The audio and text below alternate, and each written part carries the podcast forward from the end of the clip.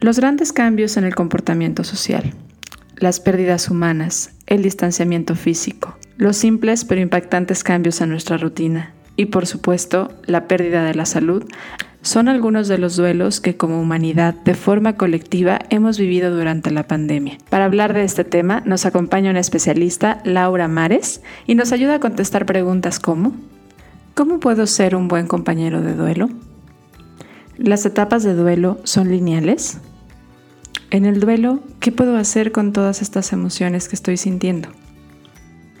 Estas y más preguntas nos ayuda a responder nuestra especialista Laura Mares en el episodio de Duelos en la Pandemia de Ser Nutritivo Podcast. Bienvenido. Bienvenidos a Ser Nutritivo Podcast, un espacio donde nutriremos tu hambre de aprender, crear, sentir y conectar.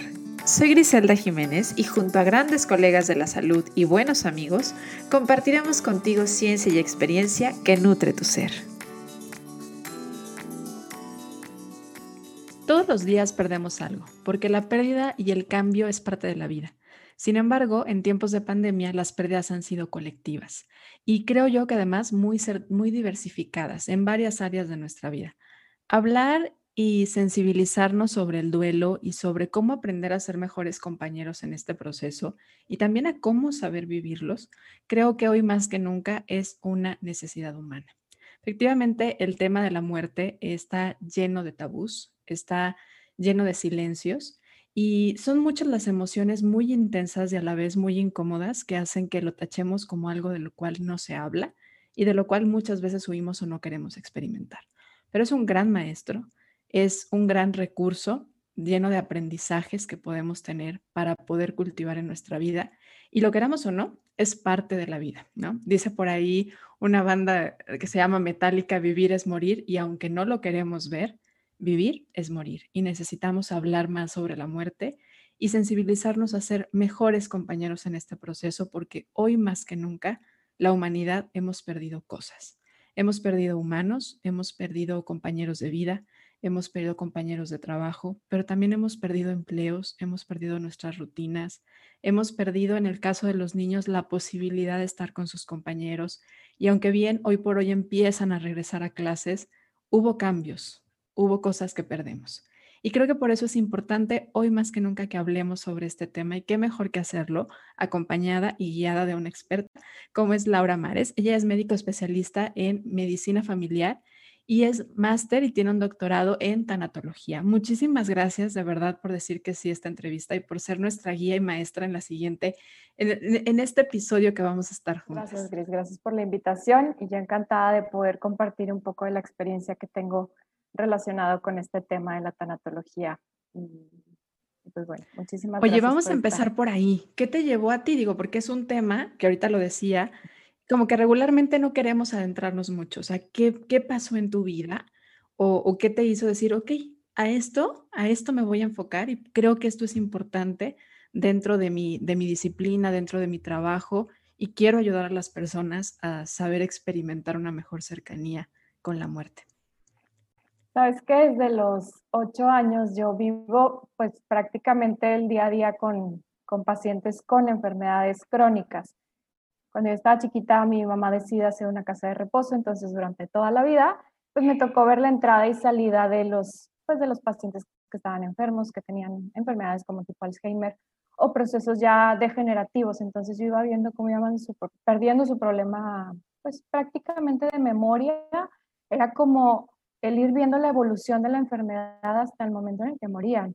Entonces era el estar en contacto directo con la muerte y sobre todo el ver que la familia se o las unía o las separaba por completo. Entonces eso fue lo que me motivó. Cuando yo empiezo a hacer la especialidad, yo hice medicina familiar eh, de primera especialidad, y, ahí fue donde dije, yo quiero ayudar a las familias porque quiero entender cómo funciona la familia para ver cómo ayudar a los pacientes, este, tanto en casa de reposo como en, pues, en su vida diaria, ¿no? Eh, hablando de adultos mayores. Cuando yo tengo 24 años, abro mi propia casa de reposo con ayuda de mi familia, este, y ahí es donde yo vivo más de cerca el proceso de la muerte y de enfermedad. Yo estaba haciendo también la especialidad al mismo tiempo, entonces era como esa mezcla de me toca vivir de, frente el proceso de enfermedad a todos mis pacientes y al mismo tiempo el proceso de enfermedad y muerte de los que tenían la casa de reposo. Entonces, decía yo, yo creo que si todos mis pacientes van a morir en algún momento, quería que fuera como una, la última fase de su vida bien acompañados y con muchísima calidad.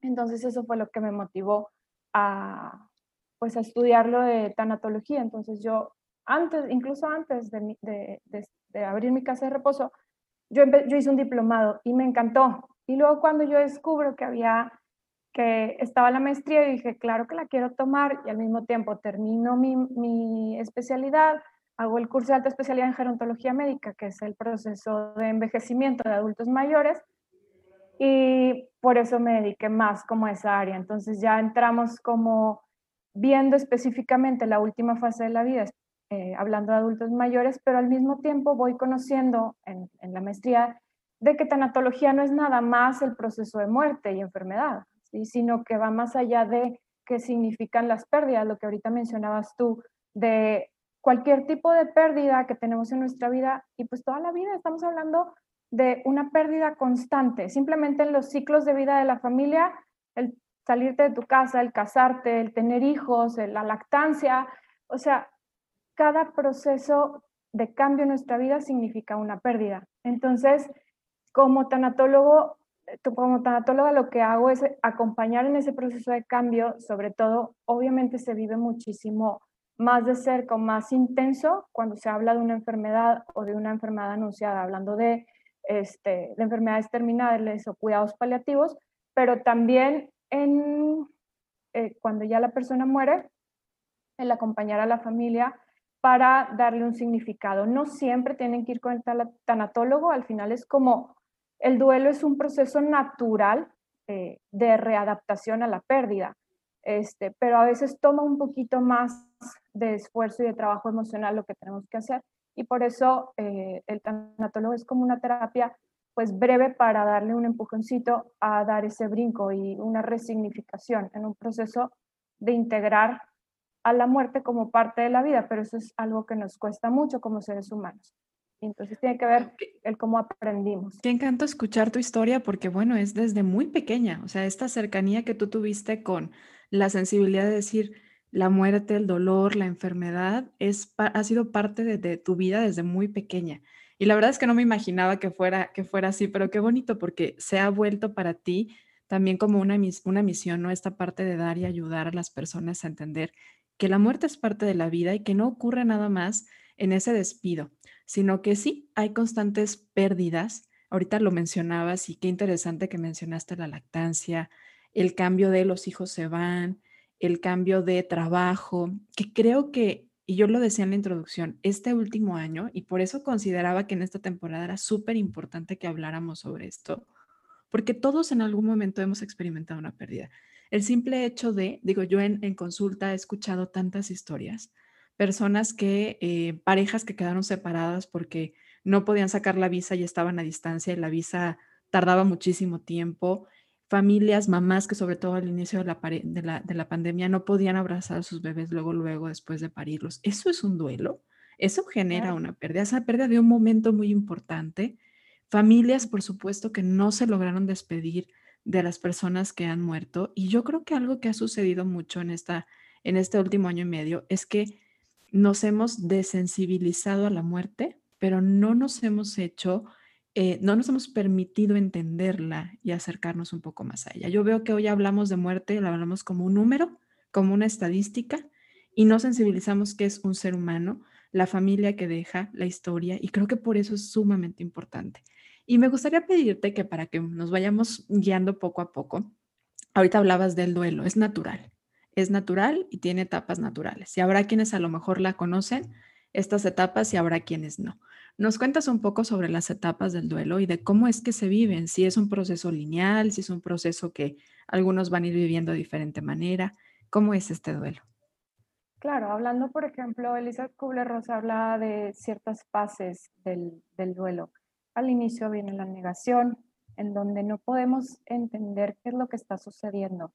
Eh, al mismo tiempo hay otros autores, Bowlby, Alba Payas, hay varios autores distintos en donde también coinciden un poco con el tema de la negación, pero también hay otros como el, eh, por ejemplo, Alba Payas lo dice como el trauma o el choque, ese en donde te llega apenas la noticia y dices, ¿qué está pasando? O sea, no tienes tiempo de procesar toda la información y entonces tarda tu, tu organismo en, en, reaccionar ante eso. Entonces, el, el, la etapa de negación es decir, no, no quiero porque tu mismo cerebro te está protegiendo ante el, ante el choque emocional tan intenso de una noticia que no esperabas, porque obviamente eh, la pérdida pues no pregunta, ¿verdad? Nada más llega y te puede pescar desprevenido y no sabes cómo reaccionar. Y lo otro, si nunca has vivido un proceso de duelo, si no aprendiste desde niño cómo vivir un proceso de duelo, también es complejo como adulto, es decir, es la primera vez que yo experimento esto. Entonces, llevé en esta fase de negación y al mismo tiempo eh, el cómo enfrento todo esto, el no quiero verlo porque me duele. Entonces, pero no porque no lo vea significa que va a desaparecer, o no porque lo niegue eh, o lo evada, pues desaparece, ¿no? Al final sabemos que está la realidad, sabemos que está el problema y el cómo enfrento esto. Sí es una fase, pero también hay gente que se puede quedar estancada en esa fase, ¿sí? Y eso es lo que en algún momento nos llegaría a preocupar. Este, y las fases son cambiantes, no es algo lineal. Entonces, hablando de otra de las fases, es la fase de ira o de enojo, y es donde dices, ¿por qué a mí? O sea, ¿por qué me está pasando esto a mí? ¿O por qué no le pasa al vecino? ¿Por qué no le pasa a esta persona que a lo mejor no es tan buena persona como yo? O, o que a lo mejor ya, tiene, ya es más grande, porque pensamos también que los adultos mayores pudieran ser, no, pues ya vivió, ¿sí? ¿Por qué me pasa esto? A mí específicamente, si yo me porto bien, si hago esto o lo otro. Entonces vienen un conjunto que no es nada más la ira, es como muchas emociones encontradas al mismo tiempo que tenemos que afrontar, pero ¿cómo enfrento mis emociones o cómo las elaboro si ni siquiera sé a veces qué estoy sintiendo y ni siquiera le puedo poner un nombre?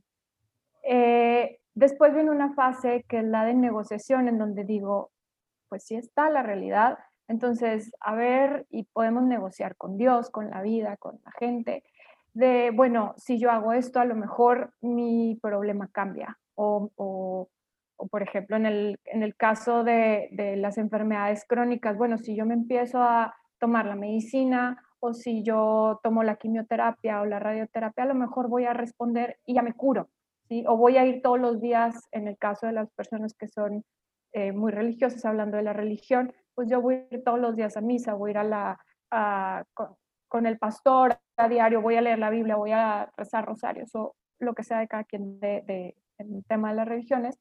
Y entonces trata de hacer alguien un compromiso, de decir, si yo hago esto, a lo mejor voy a recibir una recompensa. Y eh, después viene una fase que es la fase de como de depresión, en donde me doy cuenta que por más esfuerzo que yo haga, pues la situación no va a cambiar. ¿sí? En esas fases también hay otros que, que por ejemplo, eh, otros autores lo comentan más como esa mm, lucha constante de integrar lo que me está sucediendo a, a una búsqueda de decir, eh, ¿cómo le puedo encontrar yo un sentido a esto? ¿Sí? Esto que me está sucediendo, ¿cómo le hago para enfrentarlo? O sea, ya lo estoy como asimilando de que sí hay una realidad, que no puedo luchar en contra de la pérdida, pero ¿cómo le hago para abordarlo? Y entonces vienen ahí el conjunto de las emociones y después viene la fase de depresión en donde digo, pues por más que yo negocie, por más que yo haga, hay una realidad y la realidad se está presentando enfrente de mí y no la puedo evadir, sino que pues esta es mi realidad, entonces me estoy dando cuenta, pero siento un sentimiento de tristeza, de impotencia, en donde digo, ya no puedo hacer nada más, más que darle frente. Y ya después viene una fase que es la fase de aceptación, donde digo, bueno, está bien, eh, a lo mejor ya me toca arreglar las cosas o los pendientes que tengo y todo esto, pero todo esto no es lineal, o sea, vienen como fases que yo les digo es como una montaña rusa de emociones en donde un día estoy bien, al día siguiente no tanto, al día siguiente pues más o menos, y hay otros días que no me quiero levantar, y así lo van experimentando los pacientes o los que están viviendo un proceso de duelo. Entonces es es clave que nosotros entendamos que podemos pasar por distintas fases y que va a haber un momento en el que ya voy a llegar al proceso de aceptación, pero me puedo tardar. Y para llegar a ese proceso de aceptación o de decir, ya voy a reintegrarme a la vida, pero tengo que vivir un proceso de duelo. ¿sí? Tengo que pasar por, por la, a lo mejor por la negación o por la desorientación, el shock, y después, ya cuando te cae un poco más la noticia, decir, bueno, ¿qué voy a hacer con esto? Enfrentar mis emociones, plantearlas y decir, está bien, lo acepto.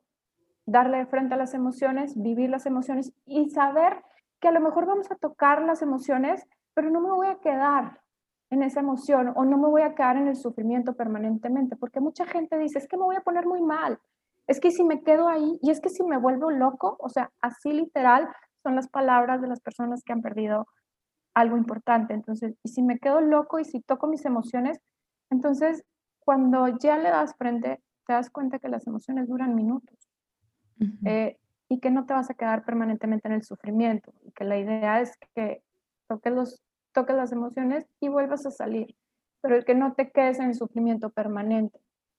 Pero que no nos dé miedo a conocer nuestras emociones y a decir, bueno, sí puedo con esto, y si no puedes, pues busca la ayuda profesional o necesaria para que te acompañen en este proceso. Y es que regularmente estas emociones de las cuales hablas, pues son emociones que, que no queremos o que de alguna forma siempre hemos tachado como incómodas y que algunas personas de hecho les ponen una connotación negativa. Y es que no son negativas, todas las emociones tienen una funcionalidad. El problema es que no tenemos una eh, yo creo que ni siquiera idea de la función que tiene cada una de ellas, pero cada una es importante y aunque sean incómodas, son grandes, grandes maestras. Y entender que toda emoción es pasajera. Y creo que evadirla lleva muchas veces a retenerla y entonces lo haces más fuerte, la haces más fuerte esa emoción que debería de pasar, tal vez como decías, en un par de, de segundos, minutos, la estás haciendo más y más fuerte por estar buscando evadirla y no, no enfrentarla y no confrontar la incomodidad que efectivamente va a poder generar. Ahora, tocabas el tema de no es lineal, va a ir y venir. Entonces, en esta montaña rusa hay muchas formas de la montaña rusa, ¿no? Yo pienso en cómo hay montañas rusas en Japón, en México, y hay muchas formas. Así los duelos son muy diferentes. Y querer ponerle el mismo tamaño, el mismo tiempo, la misma velocidad, hace que empecemos a tachar como, oye, ya, no, ya salte de ahí, ya deja de sentir eso. Y creo que nos vuelve a malos acompañantes en el duelo. O sea, yo pienso ahorita en, en muchas veces en el duelo de la pérdida de una pareja. Pensamos en la separación de una pareja, no una pérdida física, pero al final lleva a una separación y es una pérdida física también. Y, y muchas veces como amigas o amigos decimos como, ya, ya olvídalo. Oye, no, o sea, es su montaña rusa Ahora, ¿en qué momento podemos identificar como acompañantes o como personas que están viviendo el duelo que tal vez nos estamos estacionando en alguna de estas etapas y se está volviendo algo que puede afectar si no logra tener un acompañamiento? ¿Cuándo, ¿cuándo podríamos o cómo podríamos definirlo? Cuando, por ejemplo, ya mis, cuando no puedo manejar mis emociones o cuando se desbordan completamente. ¿Y qué es lo más común, Gris? ¿Qué pasa? Por lo general es cuando evado. Y entonces yo les digo que es como ir acumulando en un, en una, pues en un jarrito. Entonces se va llenando mi jarrito. A lo mejor me aguanto un día y digo, bueno, está bien, pero ya acumulé un poco. Y luego, así sucesivamente, voy acumulando y va a haber un punto en el que el jarrito se va a llenar y se va a desbordar y no voy a contener las emociones. Y entonces dices, ¿por qué me abrí con una persona? Me puse a llorar en frente de alguien que ni conozco a lo mejor, pero que me preguntó porque a lo mejor mi situación se parecía a la que él estaba viviendo o la que la otra persona estaba viviendo, entonces me desborda emocionalmente. Cuando estas cosas suceden, de que hay un desborde emocional que no puedo contener en situaciones en donde no esperaba abrirme emocionalmente, ahí son puntos de alarma. Y también, por ejemplo, cuando evado constantemente de una forma permanente, o cuando es exagerada, de que lloro en cada esquina, en todos lados, con todas las personas y no nada más lloro. A veces no es nada más el llanto, hablamos de gente que está irritable o enojada constantemente. Y eso sucede mucho, por ejemplo, en el tema de adultos mayores que están constantemente enojados, pero debajo de ese caparazón de enojo existe mucha tristeza. Entonces, como el poder identificar qué es lo que está pasando el otro y yo como acompañante el darme cuenta, oye, a lo mejor necesita ayuda, pero eh, otra de las situaciones que también es cuando se llevan también, eh, cuando empiezan los síntomas físicos, de que es que me falta el aire, es que tengo taquicardia, es que a lo mejor ya me voy a morir, y entonces todo lo empiezan a asociar con temas de muerte. Pero esto es muy común en las primeras semanas del proceso de duelo. Entonces, pudiera llegar a ser hasta normal. Yo estoy hablando en fases ya más avanzadas, en donde la persona empieza como a somatizar, o sea, todos estos síntomas se los lleva al cuerpo y entonces constantemente se siente mal o se siente enfermo. Y ahí también podemos identificar algo está sucediendo, un tema emocional se lo está llevando a la manifestación física. Este, otra cosa es que no puedo realizar mis actividades de la rutina diaria, o sea, a lo mejor ya no puedo, ya no puedo atender a mis hijos, ya no puedo ir a trabajar, ya no convivo con nadie, me aíslo y esto se prolonga durante un tiempo. Es común que también al inicio del proceso de duelo, esto es muy común sentirlo y es natural y es esperado, pero que eso se prolongue durante largo tiempo, también eso es un dato de alarma, ¿no? Y hay que identificar y diferenciar, sobre todo diferenciar a tiempo el tema de la depresión o del riesgo o de ideas suicidas. Entonces, como, el, como, como familiar o como acompañante de un proceso de duelo de otra persona, creo que tenemos que identificar cuándo eh, pues solicitar ayuda profesional. Y, y, ahorita que te escucho, como desde que hablas de las etapas, lo estoy pensando en, en cómo es que estamos viendo hoy, tras año y medio de la pandemia, tantas personas con depresión. Estamos viendo cómo el tema del suicidio se está volviendo una cuestión muy fuerte. Lamentablemente en, en, en Guadalajara hace un par de días lo vivimos en un centro comercial a ojos de todas las personas en un horario y, la realidad es que es pensar en qué dolor puede estar sintiendo esta persona para hacer eso, ¿no? Y creo yo que es causa y probablemente de todas estas emociones que se están viviendo y que no están saliendo porque no hemos normalizado los duelos que estamos teniendo en el último año y medio. Si bien los hemos tenido toda la vida, se nos han juntado en gran medida en este tiempo, ¿no? O sea, hay personas, yo lo decía al inicio, que perdieron su trabajo y que tal vez esta pérdida de su trabajo Pudo haber sido que a lo mejor era su dinero de toda la vida y lo invirtieron en un negocio y el negocio cerró. Pudo haber sido que ya no encontraron otro trabajo que tal vez era su trabajo del sueño. Pudo ser también aquellas personas que, que esta pérdida del trabajo los ha hecho perder también su casa, su sustento. Entonces, creo que necesitamos hablar de estas pérdidas que como a veces no son la pérdida de la salud, no nos llevan a la muerte, decimos, ah, no es tan importante, al menos no te moriste, oye, no, pero me siento mal y me está afectando. Y creo que estas son las que a veces están llevando a tantas personas a vivir en estrés. A mí me impresiona la cantidad de pacientes que hoy llegan con alteraciones en los niveles de cortisol y todas las afectaciones metabólicas que esto lleva, que no lo había visto yo en 11 años, hasta apenas este último.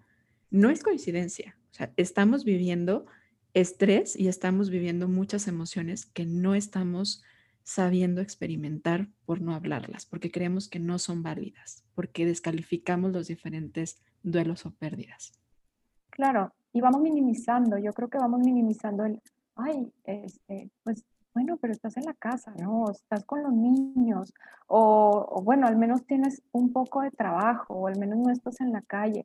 Entonces, como a ver, espérame, también era mi libertad el haberme de repente de la noche a la mañana la pandemia nos viene a meter y a guardar y, y a decir si te sales o si convives, el riesgo está latente de que te puedas contagiar y con tanto que está sucediendo afuera dices, bueno, ¿cómo le hago yo para vivir todo este proceso de pérdida? Porque no es nada más la pérdida de mi libertad de poder salir y convivir con mi familia. O sea, algo que yo lo daba por sentado, por hecho, ya no lo puedo hacer de una manera natural. Ya no puedo llegar y abrazar a mis papás. Ya no es lo mismo. O sea, siempre lo hace la gente, pero con mucho miedo, con mucho respeto, con mucho a la situación y el, y el sentir de, es que si los contagio o cómo poder cuidar a toda mi familia y tratar de meterlos en una burbuja y que no les pasara nada. Pero es imposible. O sea, en el tema, en el tema de los niños, ¿cómo le hacen ahorita las mamás que tienen que mandarlos a clases? Y al mismo tiempo no me imagino porque son como las emociones encontradas de decir, ¿y si lo mando y se contagia? ¿Y si llega a pasar algo? ¿O si se complica alguien más de la familia por haberlo yo mandado a clases, por, por querer integrarme otra vez a mi rutina diaria y poder trabajar más tranquilo? Entonces, eh, vienen esas como pérdidas también incluso ambiguas, de decir, pues sí tengo eh, un poco de libertad, pero al mismo tiempo no me siento totalmente libre. O sea, sabemos que puedo estar en la calle, pero siempre corro un riesgo y tengo que asumir la responsabilidad del cuidado de mi familia. Entonces es complicado y yo creo que lo viven muchos con estrés y que dicen, también ya llegó un punto en el que nos dijeron, bueno, van a ser tres meses, luego seis meses y de repente ya pasó un año y medio. ¿Cómo le hago para vivir con todo esto? O sea, si llegó para quedarse, ¿cómo empiezo a reintegrarme socialmente tomando todas las medidas de precaución y sabiendo que en algún momento nos pudiera llegar a pasar algo y también asumir esa responsabilidad? Claro que son pérdidas y las minimizamos, pero el sentirte mal es tan normal como el sentirte bien. O sea, no está mal sentirte mal. Como ahorita decía, las emociones forman parte natural y no son, que sean desagradables es una cosa, pero no son malas ni buenas. No los podemos definir como malo y bueno. Incluso el miedo, pues el miedo es lo que te moviliza a luchar o a huir. Entonces, ¿cómo como ser humano puedo enfrentar todas estas pérdidas? Pero primero yo creo que es como identificar qué estoy sintiendo, validarlas y decir, está bien sentirlas, pero ¿qué quiero hacer con todo esto que estoy haciendo? O sea, no me quedo con el miedo y digo, me voy a paralizar y ya no voy a hacer nada, no voy a salir, no voy a ver a nadie, pues tampoco, porque pues la gente tiene que salir a trabajar, tienes que mandar a tus hijos a la escuela o tienen que tomar la escuela en línea, tienes que hacer algo porque tu vida tampoco se va a detener. Entonces la detuvimos durante un tiempo y vimos que no funcionó, entonces tenemos que seguirnos movilizando pero que ese mismo miedo, yo les decía a muchos de mis pacientes, que ese miedo te movilice a protegerte al mismo tiempo. O sea, ok, tengo miedo. No regresar. No me paraliza. Exacto. Porque creo que muchas veces en, como comunidad hemos vivido también estas fases de duelo, ¿no? Al principio fue como, no, esto está pasando en China, pero esto no va a pasar aquí. No, pero no, no, nos va a pasar en la familia. No, pero, o sea, era mucho eso. Y ahora a mí me preocupa que como sociedad estamos regresando a un poco como la negación y decir, no pasa nada. Pues sí está pasando. Y creo que hay que ser muy meticulosos en entender, ok, sí hay que aprender a vivir con esto, hay que respetar y validar lo que hemos estado perdiendo y entender que tenemos que obtener nuevos recursos. O sea, yo algo que me gusta platicar con mis pacientes es que muchas veces como mamás, como mujeres, como hombres, como padres de familia, teníamos recursos que perdimos. O sea, tal vez el irte a hacer ejercicio era un recurso también para ti a nivel emocional, de autocuidado, de darte tu espacio. Y tal vez ahora ya no lo puedes hacer. Tal vez el irte al salón de belleza, arreglarte las uñas, era un espacio para ti que te permitía tener un recurso para cuidar tu salud mental. Y puede ser muy vano, ¿no? Lo podríamos ver como algo muy, muy de vanidad y que no es tan importante, pero al final son recursos. Entonces, si bien a lo mejor este recurso ya no te hace sentir seguro, ya no consideras que es el más importante, busca un recurso para cubrir esta necesidad que tienes, que te va a dar salud mental. Y no la invalides. Creo que ese es el tema. No invalides las pérdidas que has tenido. Todos las hemos tenido. Unos en escalas muy fuertes, porque hay que ver aquí también que, o sea, hay personas que han perdido a dos, tres, cuatro, cinco individuos de la familia. O sea, eso es, híjole, realmente muy triste, pero no porque ellos hayan sufrido más, tú invalides lo que tú estás viviendo. Porque si bien a lo mejor no es lo mismo, sí estás experimentando emociones igual de fuertes, igual de incómodas, igual de válidas. Claro. Y son emociones diferentes. Y son situaciones diferentes. Y no porque el otro lo esté viviendo distinto, significa que las mías no valen. Entonces no se mide por grado, no se mide por intensidad, simplemente están. Entonces, ¿qué voy a hacer con todo eso que me está sucediendo? Ahora, hablemos un poco de si estas personas que han, que han enfrentado a la enfermedad, o sea, que han perdido su salud, que hay personas con secuelas, o sea, que se enfermaron favorablemente, salieron, pero se quedaron con secuelas que hoy siguen en doctor y doctor y doctor y que no han podido recobrar su vida, sus actividades. Y hay personas que perdieron también a familiares. Entonces, yo creo que la forma de vivir el duelo y la muerte cambió mucho en este último año y medio. En mi caso, en familia tuvimos la pérdida de una tía, no pudimos ver el cuerpo. Hubo personas que de plano al inicio de la pandemia era de lejitos y les entregaban cenizas. Entonces, esto afecta de alguna manera a las etapas del duelo, ¿no? Claro. Y el cómo lo estaban viviendo, por ejemplo, los mismos pacientes que tuvieron que estar adentro de un área COVID, en donde tanto el personal de salud como los mismos pacientes lo estaban viviendo durísimo. O sea, era, es algo muy que yo creo que ni siquiera nos podríamos imaginar el cómo lo estaban viviendo los que, los que estaban adentro de un área COVID, tanto los médicos, enfermeras, todo el personal de salud, pero también los mismos pacientes que quedan con estas secuelas que dices, no nada más físicas, incluso las emocionales, de, de que los pacientes salen y me dicen, doctora, es que no veía, a nadie a los ojos. O sea, veía como a veces, pues nada más un rayito de ojos, pero a veces se les empañaban los gogles y todos estaban totalmente vestidos. Entonces era como estar en el área COVID y escuchar que se movían todos los médicos y todas las enfermeras a sacar a la persona que ya había caído en paro y decía, a lo mejor el que sigue soy yo. Entonces también el tener que vivir el COVID adentro como parte de la enfermedad fue algo durísimo para muchos de los pacientes y las secuelas que quedaron también en los familiares de tener que estar esperando la llamada. Entiéndeme que los, los, familiares me dicen, yo tuve que cambiar el sonido de mi teléfono porque ya no podía escucharlo sonar. Lo relacionaba constantemente con como un, como un estrés postraumático del que sonara mi teléfono y estar esperando nada más las malas noticias de los médicos. Entonces, como ese lado de lo que nunca se habló, que también estaba viviendo el proceso de los pacientes que estaban adentro en COVID. Entonces, el cómo lo vive el paciente adentro, cómo lo viven los médicos, las enfermeras y la familia estando afuera de los hospitales en donde a veces estaban saturados, a veces salían y les daban informes muy breves o por teléfono nada más bien, está bien, estable, no estable, estamos con tal mascarilla o con alto flujo o ya está intubado. O sea, la información también de cómo se manejó en tiempos de pandemia era totalmente eh, distinta a como habitualmente lo hacíamos como médicos. Entonces, ver ese lado también de, la enfermedad durante el tiempo de COVID y el después, de cómo eh, al salir quedan con secuelas, con falta de aire, con caída de cabello, con problemas de, de, olfacción, o sea, perdieron el olfato, el gusto, y, que dices, bueno, o con secuelas neurológicas, porque también el COVID tenía cierta eh, afinidad sobre eventos,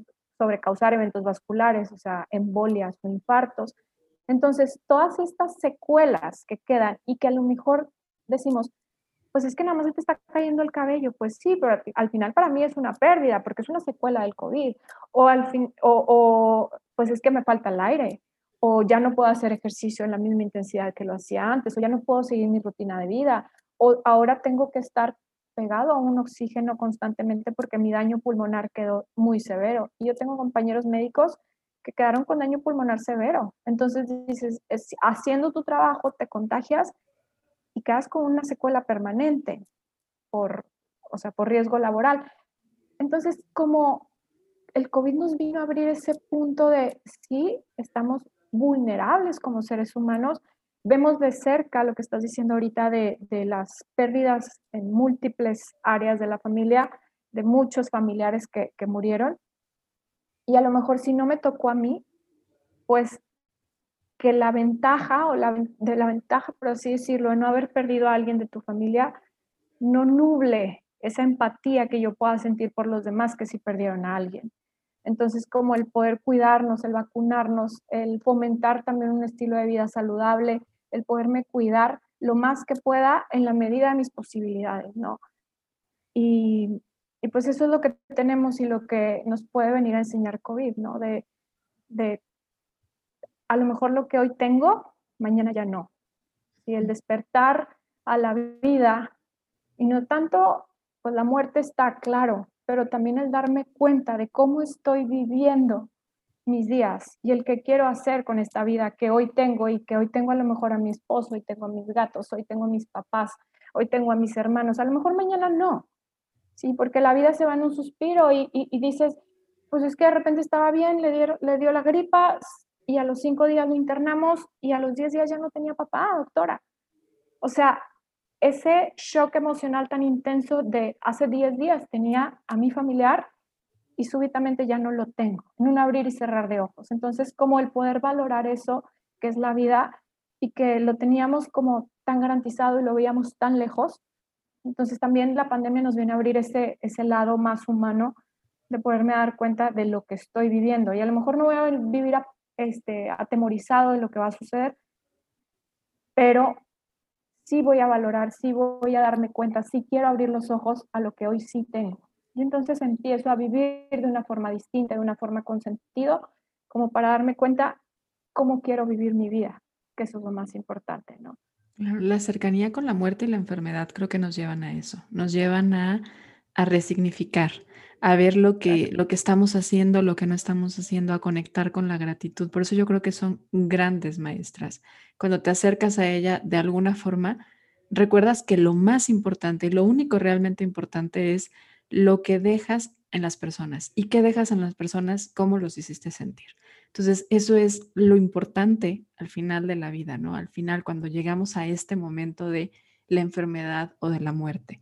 Ahora, ¿cómo ser buenos compañeros de duelo? Creo y veo por ahí en tus publicaciones y de repente es como, híjole, decimos cosas, es muy difícil hablar cuando sabes que una persona está teniendo pérdida. Decimos cosas porque las hemos escuchado porque las repetimos, pero a veces son realmente absurdas y hasta podría decir yo que cuando la, la, escuchas del otro lado dices, mejor ni me digas eso. Entonces, ¿cómo podemos ser buenos compañeros de duelo?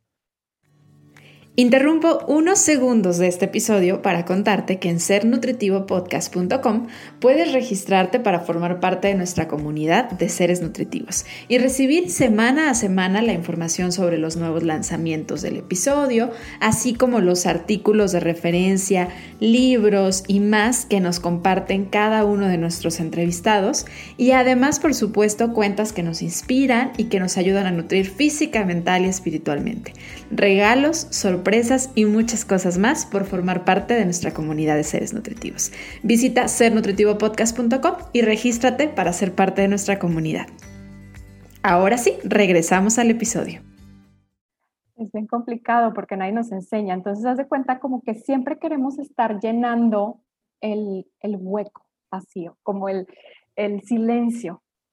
Y entonces yo les digo, vale más un silencio empático que mil palabras sin sentido. O sea, es mucho mejor quedarte callado, porque sinceramente yo les pregunto muchas veces a mis pacientes, ¿qué te han dicho que te funcione en ese momento?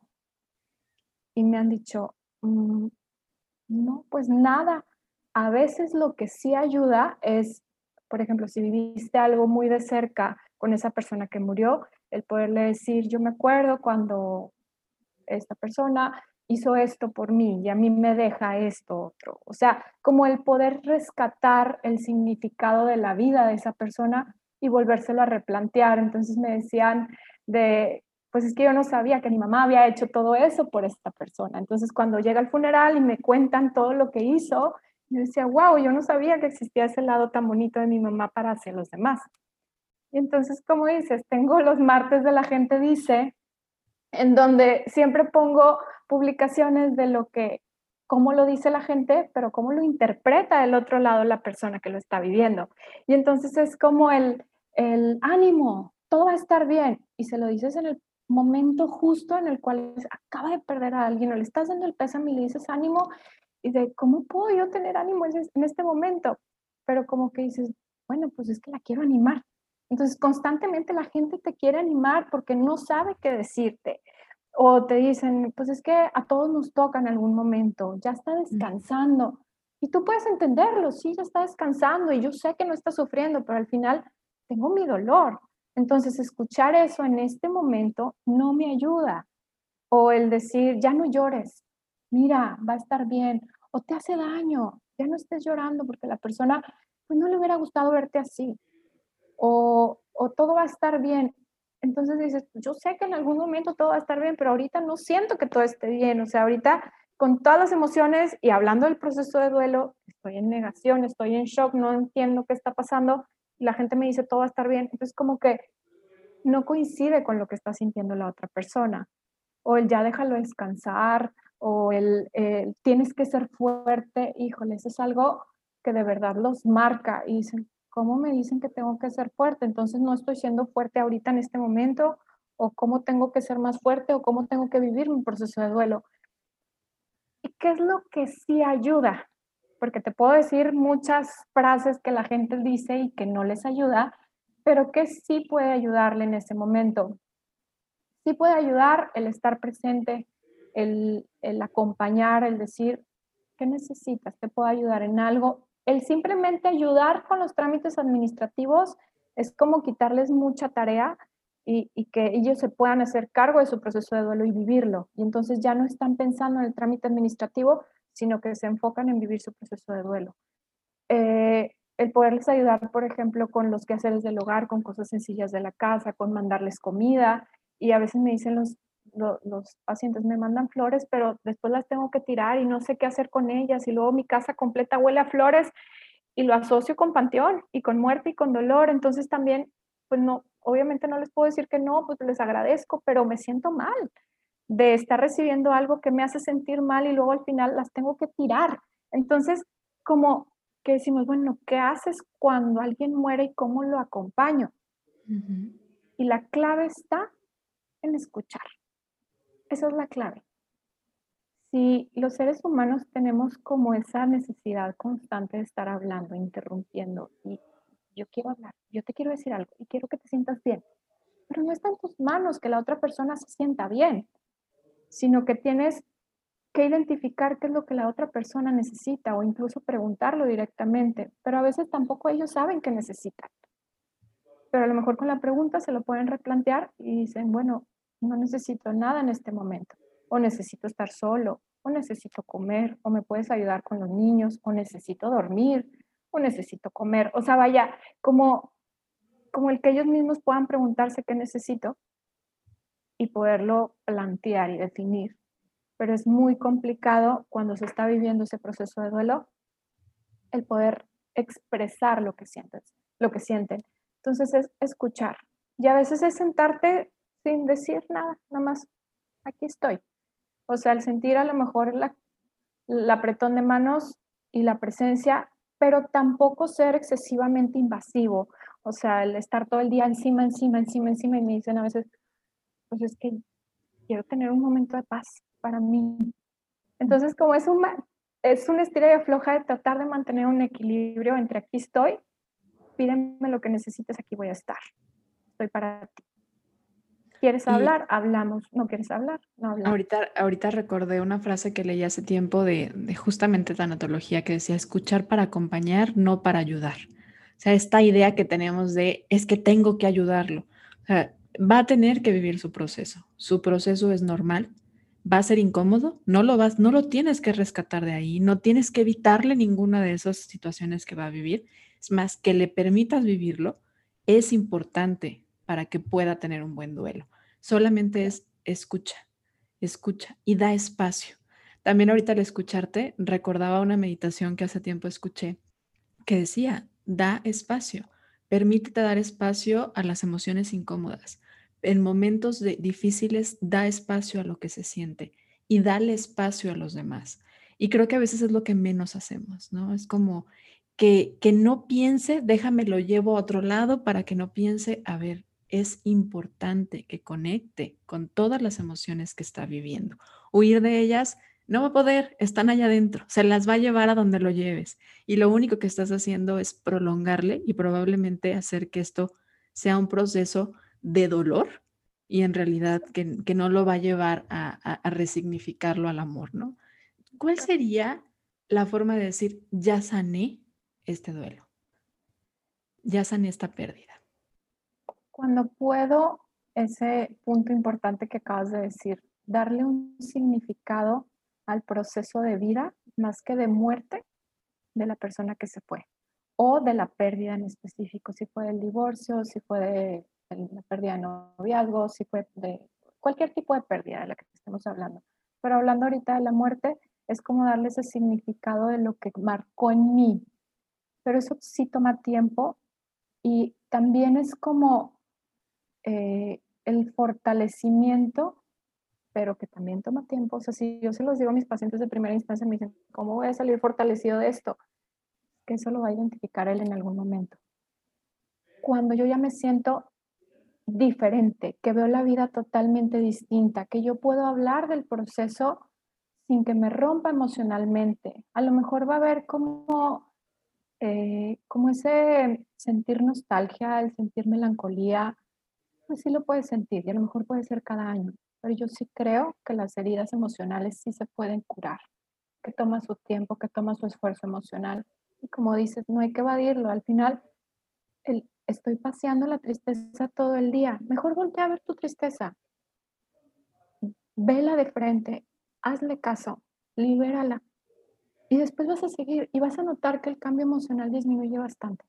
Entonces, el dejar de evadir y va a haber un momento en el que vas va, las personas empiezan a notar que las emociones son como muy grandes al inicio y luego van disminuyendo poco a poco. Incluso llega un momento en el que pueden llegar a sentir como un tipo de remordimiento, decir, ¿por qué ya no me siento tan mal? O sea, ¿por qué ya no lloro tanto? ¿Por qué ya puedo disfrutar? ¿Por qué ya puedo sonreír? Espérame, tu ser querido que murió no era puro llorar, no era puro sufrir.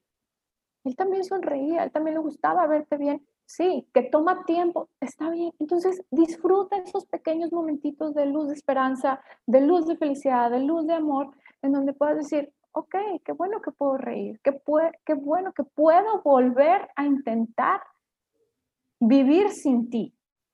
No que puedo volver a intentar, que lo logré, y que estoy pudiendo, o sea, que ya puedo vivir sin ti en una nueva vida, en una nueva Navidad, en una nueva, en un nuevo año nuevo, en un nuevo este, cumpleaños, en un nuevo aniversario, porque todos los días significativos nos van a doler pero al final es hacer una nueva vida sin esa persona, pero ya sin abrirme emocionalmente y en donde diga yo, ya elaboré mi proceso de duelo, ya me puedo sentir que puedo hablarlo y que no me, des, no me desbordo. Y no es olvidar. Le un significado. O sea, creo que ahí el asunto es que, digo, por ejemplo, en el tema de las parejas es mucho como de, es que quiero olvidarlo. O sea, las personas pasan en tu vida y pasan por algo y te dejan mucho aprendizaje y querer borrar algo, en realidad es que terminarás borrando parte también de tu esencia. Es darle como un homenaje, ¿no? Como transfigurar eso que esa persona te dejó, porque no es olvido. Y ahorita decías, mucho de lo que la gente siente es que, qué miedo, porque lo voy a olvidar. No lo vas a olvidar, lo vas a llevar a un estadio de amor y ya no de dolor, ¿no? Que es donde ahorita a lo mejor lo estás experimentando, lo estás viviendo. Pues Laura, estoy encantada de platicar contigo porque aparte se platica bien rico, pero vamos a terminar este episodio del podcast con las preguntas que hacemos regularmente. Pero antes de pasar a la recta final, cuéntame, ¿hay algo todavía del tema que digas? A ver, Gris, espérame, todavía no nos vamos sin que yo diga esto. No, yo creo que el poderle dar ese significado de amor a nuestra vida, el poderlo integrar como parte de nosotros y el poder reconocer que las personas no son solamente el cuerpo físico, sino que estamos constituidos por un cuerpo emocional y por algo virtual que no puedo expresar, que no puedo explicar, pero es ese vínculo que nos tiene como seres humanos unos con otros y que es eso espiritual que no ves, pero sabes que existe. Entonces, que los que van a estar escuchando esto, que los que están escuchando esto, puedan recordar a ese ser querido que, murió eh, como con ese vínculo que los hacía únicos, que solamente entre esas dos personas ese, eso que no pueden expresar, que no le pueden poner nombre, pero que sabían que estaba, que no lo pierdan nunca, porque eso nadie ni nada se los quita. Que se queden con eso, que rescaten el amor, que rescaten las experiencias y que hagan el compromiso de quiero vivir por ti, por todo esto que me dejaste y que a través de mí, de mi cuerpo, pueda yo seguir transformando y para que no, no tengas que morir, a lo mejor moriste físicamente, pero a través de mí sigues vivo y con mis enseñanzas y con mis acciones podemos seguir teniendo todas esas enseñanzas a través de muchas generaciones para que esa persona no muera. ¿sí? Y esa es la forma de trascender, ¿verdad? Qué lindo. Pues ahora sí te platico. En Ser Nutritivo Podcast creemos que nutrirnos no es un acto solamente de llevar comida a la boca. Creemos que el ser humano necesita nutrirse física, mental y espiritualmente. Y nos gusta aprender ideas de nuestros invitados. Entonces queremos saber cómo tú, Laura, disfrutas nutrir tu cuerpo. me encanta. Me encanta despertarme en las mañanas, hacer ejercicio, comer sano. También disfruto de las cosas que no, pues que a veces me, me, gusta, por ejemplo, me gusta mucho el chocolate, me gustan los pasteles, pero de vez en cuando, entonces digo yo, bueno, esta es mi forma. Me gusta abrazar a mis gatos, mis gatos ronronean delicioso, entonces es una forma de nutrirme emocionalmente. Medito, me gusta platicar mucho, me gusta abrazar mucho y sabes que uno de los encuentros con mis adultos mayores es así como sentarme y escucharlos y verlos a los ojos, es delicioso. Entonces, como el pasar el tiempo con la familia, es la forma en la que yo nutro mi ser no nada más físico, sino también espiritual, ¿no? Y también social. El fortalecer todo eso creo que me hace ser más humana. totalmente. Qué bonitos recursos y qué padre que conectas con esta parte de la adultez, del adulto mayor que a través de su mirada, a través de su vida, de su experiencia, de su cuerpo, de las señales del cuerpo que va teniendo y las marcas, nos damos cuenta lo, fuerte que es la vida en, el, en el cuerpo y en el carácter y en la mente y en la espiritualidad. Y estamos haciendo un libro de la vida en Ser Nutritivo Podcast. Es de frases para futuras generaciones. Entonces, cuéntanos qué quieres poner en ese libro de la vida. ¿Qué frase le quieres dejar a futuras generaciones? Vive sin límites. Es como, de verdad que, obviamente, todo sobre un equilibrio, pero el vivir sin tener que aguantarte, porque de lo que más se arrepiente la gente que está muriendo es de lo que no hizo que de lo que hizo. Entonces, como poder rescatar eso de poder vivir sin arrepentirte. O sea, dale. De hacer lo que quieres hacer, ¿no? Sí, qué, qué padre que aparte pones una frase de este tipo muy eh, al tema de lo que platicamos hoy, porque sí, es verdad, en la mayoría de las veces y creo que siempre, ¿no? Cuando ante cualquier pérdida, ante cualquier despedida, siempre lo que nos duele es lo que no hacemos con esa persona o lo que no hicimos en ese proceso, en ese proyecto, en esa etapa de la vida.